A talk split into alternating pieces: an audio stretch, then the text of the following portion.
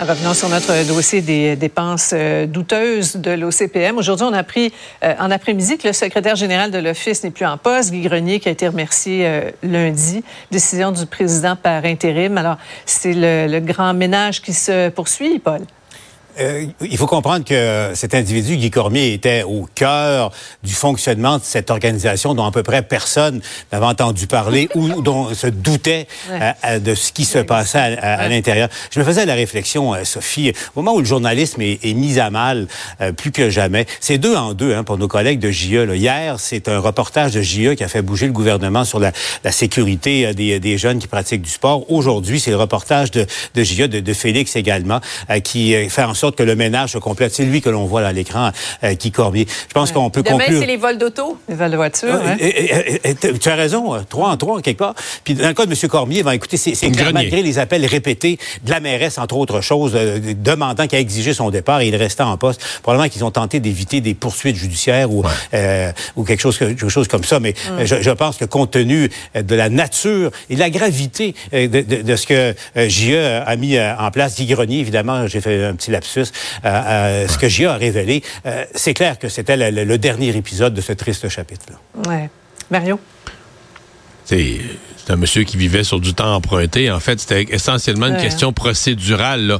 tout le monde était mhm. d'accord pour qu'il quitte en décembre, pour le mettre dehors en décembre. C'est juste que la mairesse l'avait expliqué. Le conseil mhm. choisit le président. Ensuite, ça devient une embauche, le, directeur général. Donc, euh, on imagine qu'à la première réunion du conseil avec le nouveau président, ben, le nom de M. Grenier était à l'ordre du jour. Puis voici la suite aujourd'hui. Donc, pour moi, c'était comme, euh, c'est comme des dominos. Là. Tu pousses sur le premier, les autres tombent. C'était une question de temps. Mhm. Emmanuel, M. Bourque, le, président par intérim, avait repris la gestion des demandes d'accès à l'information, à ce que contrôlait M. Grenier auparavant. Ben les collègues avaient reçu beaucoup de documents euh, royalement euh, caviardés. Oui, non, mais c'est ça. Mais le manque de transparence, le manque de bonne gouvernance, je veux dire, si tu rendu indéfendable de A à Z, incluant euh, le copinage et les dépenses somptuaires. Mais moi, je suis d'accord avec le fait que ça, peut, ça a pris plus de temps. Mhm mais que ça ait été fait dans les règles de l'art. On est quand même dans un état de droit, les contrats comptent, puis c'est de la bonne gestion en vérité que de prendre le temps de bien faire les choses pour pas se ramasser mhm. avec une poursuite et des dédommagements à payer qui, eux, s'élèveraient aussi dans des dizaines, des centaines de milliers de dollars. Voilà qui est dit. Life was not like this before this prime minister, and it won't be like this after he's gone. Why doesn't he just say it straight out, Mr. Speaker? He's planning to make Canada great again. Hmm, disons que les attaques entre Trudeau et Poilièvre sont de plus en plus mordantes. parlons du dossier de l'identité de genre avec l'annonce de, de, l'Alberta, le chef conservateur qui a été questionné par les journalistes concernant les inhibiteurs de puberté, les fameux bloqueurs d'hormones pour les mineurs trans. Alors, il est contre.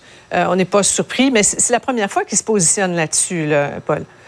Oui. Euh, et euh, M. Poilièvre, c'est c'est pas une surprise euh, sa prise de position, mais en même temps, il se garde. Il a été quand même prudent. Il, se garde des, des, une période de réflexion pour l'ensemble de la situation. mais moi, je, reviens à, ce qui s'est passé à la Chambre des communes aujourd'hui. Là, moi, j'attendais depuis des semaines que, que, M. Trudeau lâche la phrase. Il, il a lâché ce matin, cet après-midi aux communes. Sais, Canada, make Canada great again. Ça y est. Là, je sais pas si Emmanuel et Mario sont d'accord, mais moi, moi, je pense que les, les, gants sont tombés et là, le, match poilier Trudeau vient de commencer pour vrai. Oui, puis ce qui est horrible, c'est que les gants sont tombés, puis entre autres, ils tombent sur le dos euh, des enfants trans. Là. Moi, je pense à toutes les familles qui ont un enfant qui se questionne en ce moment, puis je me dis, ah, c'est mm. vraiment édifiant hein, d'avoir d'une part euh, euh, un, premier ministre qui dit que les parents n'ont pas d'affaires là-dedans et qui sursimplifie la complexité des choses, puis de l'autre, un mouvement conservateur qui, qui fait comme si finalement, c'est comme si les médecins le distribuaient des bloqueurs de puberté puis des traitements d'hormones comme des Smarties. Là.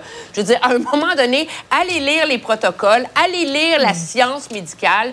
C'est compliqué, c'est complexe. je trouve ça très malheureux qu'on s'en serve pour marquer des points et démoniser l'adversaire de part et d'autre. Tu dis qu'il y a déjà comme un, encadrement. Mais Mario, il y, a, un gros bon sens sur certains points qui rejoint beaucoup de parents là, dans ce que dit euh, M. Ouais, ben, on s'entend que c'est pas une question comme l'avortement qui est plus consensuelle pour les conservateurs devenaient mm. suspects. C'est un sujet où il y a moins de consensus social, mais je suis tout à fait d'accord avec ce que dit euh, Emmanuel vraiment sur le fait de laisser ça à des experts plutôt que de ramener ça sur le mm. terrain d'un débat politique stérile. Mais moi, ce que je note, par exemple, c'est qu'il a quand même basculé un peu, le monsieur Poliev, parce que hier, hier avant midi, je l'avais en entrevue, je l'ai questionné là-dessus, et de façon très habile, il a dit, garde, Daniel Smith a fait ça en Alberta, moi, c'est pas mes affaires, moi, je m'occupe de coups de la vie, je m'occupe d'autres choses.